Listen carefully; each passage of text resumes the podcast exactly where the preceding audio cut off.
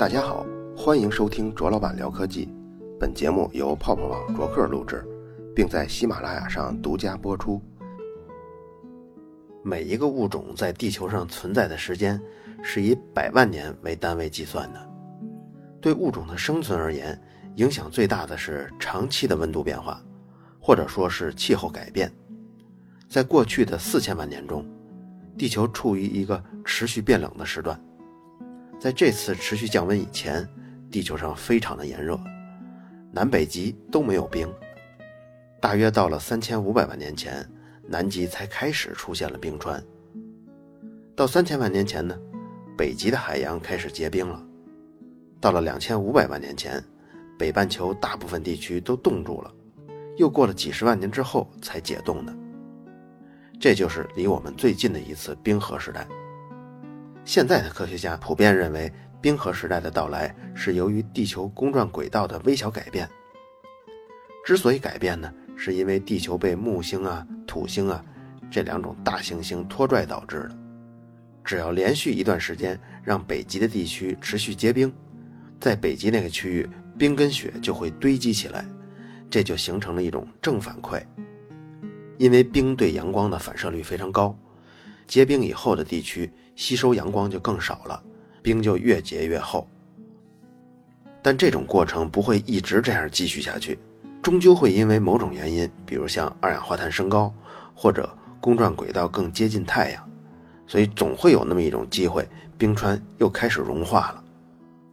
冰川的大面积形成跟全面的融化，在更新世反反复复进行了二十多次。导致植物界跟动物界也跟着气候变化而变化。那更新世呢，是距今二百六十万年前到距今一百二十万年前，更新世一共一百四十万年。那么冰川从形成再到溶解，这样的时间平均也有七万年的时间。在气候巨变的过程中，动植物的对策就只有一条，就是往温暖的地方迁徙。甚至连昆虫也是这样应对气候变化的。考古学家们在不同地层中，从西伯利亚的区域一直到南亚，可能我们找到的昆虫都是同一个属的。那就是因为，那就是因为这种昆虫在比较温暖的时候迁徙到了西伯利亚，在比较寒冷的时候又集中到南亚。虽然刚才举的例子气候变化是非常剧烈的，但这个是地球自然形成的。而如今，人类活动导致的全球冰川融化，却是由我们人类一手造成的。气候学家们估算，人类制造的全球变暖比自然形成的更加危险，因为它的温度变化速率是地球自然变化至少十倍以上，而绝大部分的植物没法以这种速度往其他纬度迁徙。最近一个月来，咱们的节目更多集中在生物跟考古领域的知识跟故事。如果跟之前的物理跟数学内容比起来呢，可能大家就会发现这些领域并没有太多公式或者定律。但下面我要说一个定律，是生态学领域绝大部分科学家一致接受的一个定律，那就是物种面积关系。通俗来说呢，就是你研究的对象所占的面积越大，你在其中能发现的物种数量就越多。当然了，这个只是定性的说明。实际从定量来看，它们并不是线性关系的，而是指数关系。公式呢是 S 等于 c 乘以 a 的 z 次方。S 是物种的数量，a 是研究对象所生活的这片区域的大小，c 跟 z 都是常数。不同的地域、不同的物种，这两个值都是不同的，都是有对应的表格可以查。通常来说，z 次方的 z。是在零点二五到零点三五之间，也就是说，给他们生活的区域面积开一个三次方或者开一个四次方。对于物种绝灭来说，这个公式也依然有利于我们理解。人类目前对这个世界所做的事儿呢，就相当于我们在到处削减 a 的值，就是物种生存环境的面积。举一个例子来说，假如有那么一片曾经占地一千平方公里的草原，我们再假设。这片草原是一百个鸟类的故乡。那么现在问题来了，如果草原的一半变成了农田或者城市，那么使用刚刚我们说的物种面积公式，我们就可以计算出这片草原之后将消失多少种鸟类。具体是多少呢？咱们把参数往里一带，对于草原来说，大约就是减少百分之十的鸟类。二零零四年，有一组科学家就决定用物种面积定律对全球变暖引起的危机做一个预测。他们这个团队先收集了当前的数据，其中包括一千种植物跟动物的物种，然后他们把物种生存的区域还有这个地方的气候都考虑进去。把那个公式中的参数都细化了，结果按两种方式来考虑的话，第一种是假设所有的动物都是迟钝的，也就是说，比如气温上升，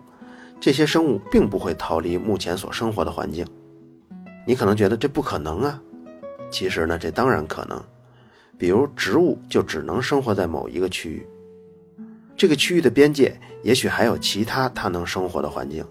但是这些环境跟当前的环境是不连通的，所以一旦这个区域的温度上升，这种植物就无处可逃了。动物呢也有这种可能，只不过因为动物的自主性要高于植物。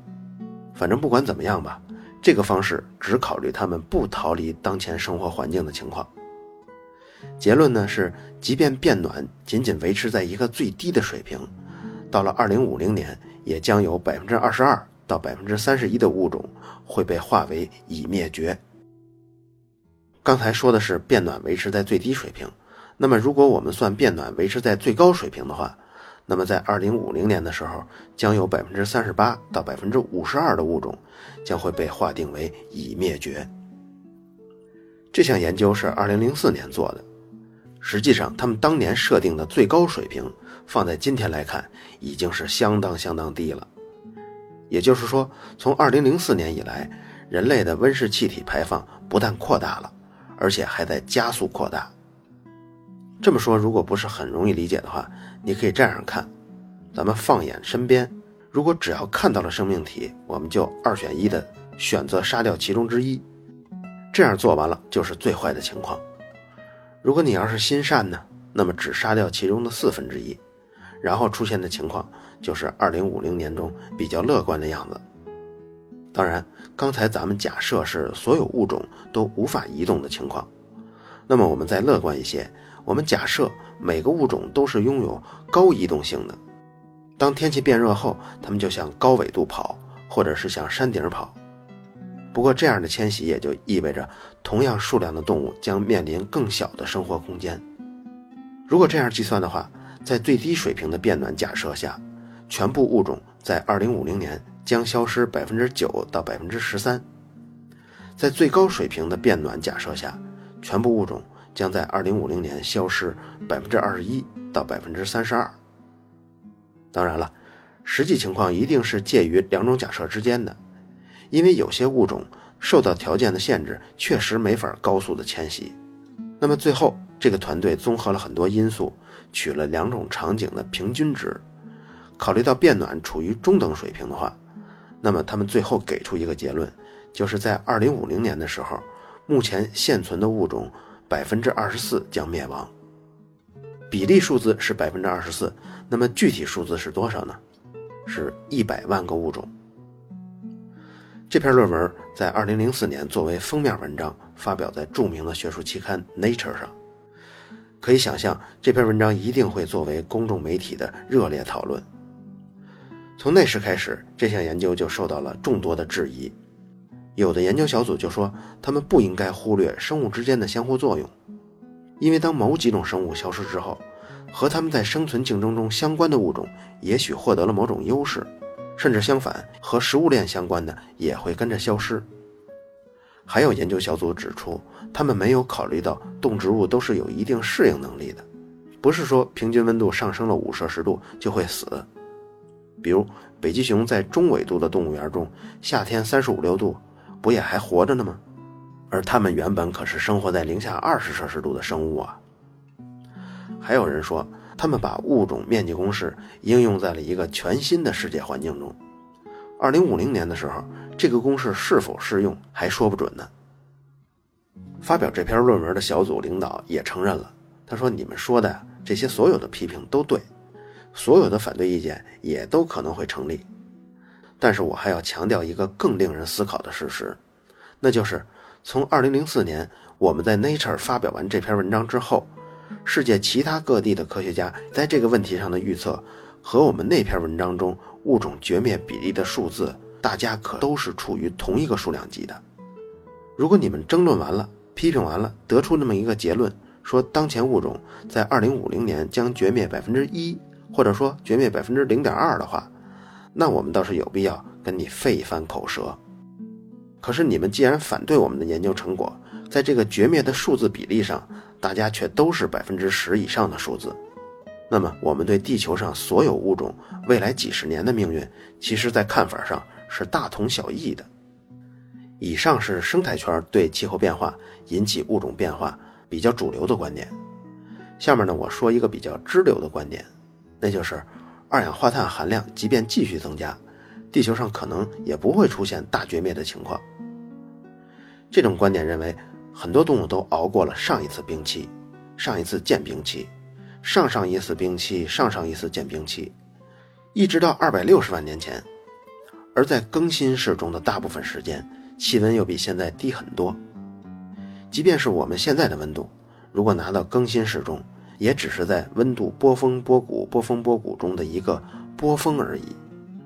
在最近百万年来，地球轨道周期变化在变慢，所以冰期所占的时间远多于间冰期。在二百六十万年间，天气从来没有比现在热多少。如果想找到比今天二氧化碳浓度更高的时间点呢？那都要回溯到一千五百万年前了。如果按照现在的速度继续增长下去，排放下去，到了二零九九年的时候，二氧化碳含量将和更加久远的大约在五千万年前那时候空气中二氧化碳的含量差不多。而五千万年前，南极大陆还长着茂盛的棕榈树呢，没有什么绝灭。地球上很多生物都曾经生活在比现在热得多的环境中。我们应该关心的是，现存物种是否还保有几千万年前那些耐热的特性，尤其是在最近一个悠长的冰期中，这些动植物是否已经丢掉了这些在炎热环境中生存的本领呢？一九七零年时的巴西，亚马逊丛林密布，巴西政府为牧民制定了一项政策，鼓励他们在国家北部定居。其实呢，北部就是指亚马逊河流域。实际来看，这就是一项让牧民去那里砍森林，然后政府给补贴的政策。不过，这还不是一个脑残到家的政策，因为巴西政府规定，在亚马逊开垦土地的人必须要让领土内一半的森林保持原样不变。当时，这两个完全对立的政策，就让一位生物学家得到了一次珍贵的机会。他在当年说服了当地政府，也说服了牧场主。由他的研究小组来帮助牧民决定砍哪些树，保留哪些树。这项实验以一种可控的方式来研究一个不可控的森林正在灭绝的进程。实验一共进行了三十多年。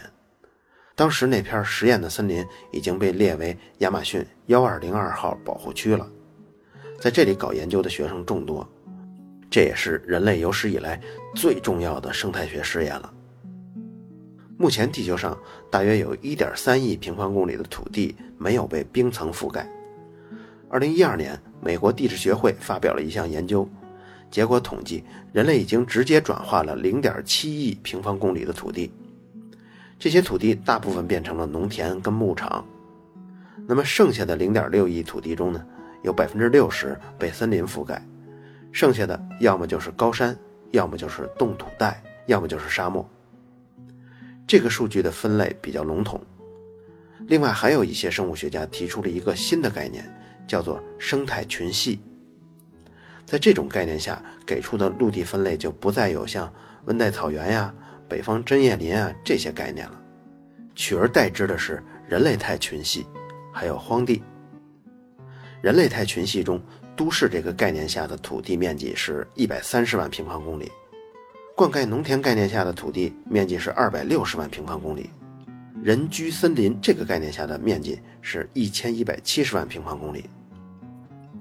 这种分类呢还有很多，一共有十八种，把这十八种加在一起，属于人类态群系的面积刚好一亿平方公里。那么没有被冰层覆盖的土地只剩下三千万平方公里了，这些都是无人居住的地方。这些地区就包括了亚马逊的一些地方，还有西伯利亚的冻土层，加拿大最北部的一些地区，还有世界上所有的沙漠。这些地区就被归为荒地。而研究生态学的人也知道，那些被列为荒地的地方，其实并不是名副其实的。比如像西伯利亚的冻土带上就有石油的输油管，加拿大北方针叶林里就有监控地震的监测网络，亚马逊雨林中就有水力发电的设施。在巴西有这么一种说法，叫做“雨谷”，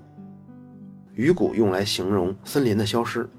因为森林的消失总是从森林中开始修建了一条主要道路开始的。巴西人就把这种主要道路比喻为鱼的脊椎骨。一旦这条道路修通了，之后森林马上就会被分为小块，然后就离消失不远了。因为幺二零二号保护区中的森林如何砍伐都是遵从研究小组来指导的，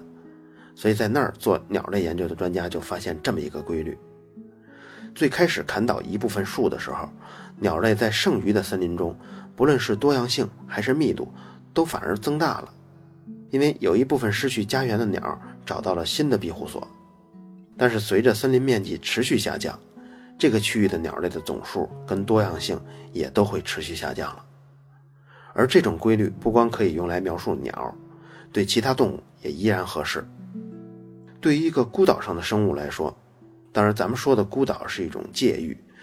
就是指那种相对隔绝的环境。在孤岛上的物种就非常容易灭绝。比如说老虎，它本来需要一百平方公里的生活空间。那么现在它生活在一个封闭的环境，这儿最多只有五十平方公里。那时间一长，这里的老虎可能就没法生存下来了。就算是不用这么大的食肉动物来举例的话，哪怕是一些微型的青蛙，你看有些青蛙它需要在水塘里产卵，它却需要在山坡上捕食。那你看，虽然它的体型非常小，但也依然需要一片环境中同时存在水塘和山。假如在某一个孤岛上不同时具备这样的条件，这种身材虽然很小的蛙也一样没法存活下来。影响物种存亡的还有种群中个体的数量，数量越多，这个物种存活的几率就越高。最简单的例子呢，比如一百三十六期我们说的最后一对大海雀的夫妇，他们被活捉了以后，也就意味着这个物种消失了。但是如果当时一共有十对夫妇呢？那起码另外九对还有机会留下后代。但如果大海雀的数量更多的时候，当同时面对人类捕杀、自然条件恶劣、食物短缺等等不利因素的时候，全部大海雀都死亡的概率就随着大海雀的数量的增加而大幅减少了。在热带地区拥有比温带和寒带地区密度更高的昆虫种类，一旦热带地区发生了任何危害，都将有数量巨大的受害者。假如我们还用之前那个物种面积公式来计算的话，我们假设森林遭到砍伐的速率是每年百分之一，这个参数 z 呢按照零点二五来算，那么每年失去百分之一的森林将会导致百分之零点二五的昆虫消失，而昆虫的种类是远远多过爬行动物还有哺乳类动物的。按照之前昆虫学家的统计，热带雨林中至少有二百万种昆虫。这个是下限，上限大约在七百万种左右。如果就按下限来算，那就意味着每年损失五千种昆虫。这样核算出来呢，大概是一个半小时灭绝一种昆虫的节奏。这个统计跟计算是 E.O. 威尔逊在一九八五年做的，当时这篇文章发表在《科学美国人》上。他在这个研究的基础上得出结论。说，当前昆虫的灭绝速率比天然发生的背景灭绝速率快了一万倍以上的这个数量级，目前生物多样性已经降低到上一次白垩纪大绝灭以后的最低值了。你看，这些观点是非常悲观的，但同时科学家们又反对媒体大肆宣扬这种悲观的情绪跟预测，因为就在幺二零二号这个保护区中，科学家们已经观察到了森林顽强的恢复能力。那是因为在1990年的时候，巴西的通货膨胀已经到达了百分之三万的地步，所以政府呢就完全取消了砍伐森林、给予牧民补贴的政策。没了钱以后，牧民也就都停手了。被砍倒的那片森林重新长出了植物，甚至之前有很多地方不只是砍树，而是直接放了一把大火，把树烧得干干净净。而这些地方也都重新长出了树木。这次实验不是科研小组来指导这些牧民砍哪儿不砍哪儿吗？因为国家不再补贴以后，在这里继续做研究的人就不得不亲手把之前手工做出的隔离区清理干净，否则这些已经被割成小块小块的林地，马上就要又连成一大片了。虽然原始森林已经消失了不少，但是次生林快速的顶替上来。只要我们不干扰它，相信再过一百年，这里又会恢复原貌了。反对的意见呢，还有比如像切尔诺贝利，一九八六年在四号反应堆输出功率超过额定值十倍以后，燃料棒融化了，蒸汽压力直接把反应器顶部给炸开了，放射性污染物泄露出来以后，统计下来呢，是五十吨的核燃料化为烟尘进入了大气，还有七十吨的核燃料。随着爆炸崩溅到周围十几平方公里的地面上，最后只能靠直升飞机飞进这些烟尘中，倾倒了五千吨碳化硼跟沙子来减缓已经炸开花的核反应堆，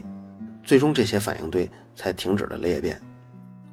三天的时间里头，有几十万居民撤离了。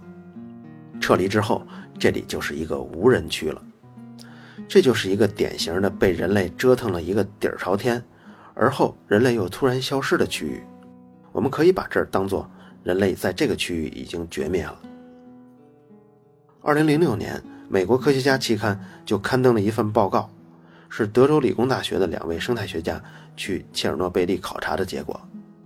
他们说，切尔诺贝利的事故发生了仅仅八年之后，就已经有很多哺乳类动物生活在毁坏的反应堆周围了。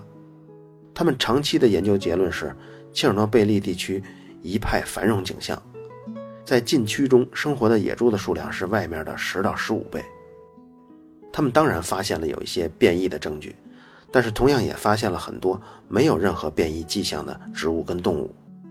至少现在，切尔诺贝利地区已经成为了不少濒临灭绝动物的庇护所。有人在这里见过麋鹿、小猫头鹰，还有野狗追逐野猪的场面。而这些动物跟场面，在绝大部分的欧洲森林已经很罕见了。如果参考前几次物种大灭绝，我反而觉得人类对地球表面的改造虽然范围巨大，但影响大与小，主要参考改造行为是不是在持续的进行，改造的规模是不是在持续的扩大。我总觉得，一旦人类的行为停下来了，地球在几十年、几百年内就会恢复到从前的自然状态。而这个时间在地质年代上就是一闪而过的，哪怕是之前海洋的 pH 值已经酸化到七点八以下了，哪怕是大气中二氧化碳的含量已经超过了百分之零点一了，这些都不会让地球上的生命消失，也许消失的仅仅是人类。生物是否能够存在在地球，更多取决于太阳系这个恒星系统的参数和地球本身的重要参数。在我们地球所在的宜居带内，生命会一波又一波的诞生和灭绝。这就像一所学校，每年总要走掉一大批毕业生，当然也会招进一大批新生。好了，以上就是本期卓老板聊科技，在同名的微博和微信公众号中还有其他精彩内容，期待您的关注。如果您对本期节目非常认可，也可以在收听界面的最下方为我打赏。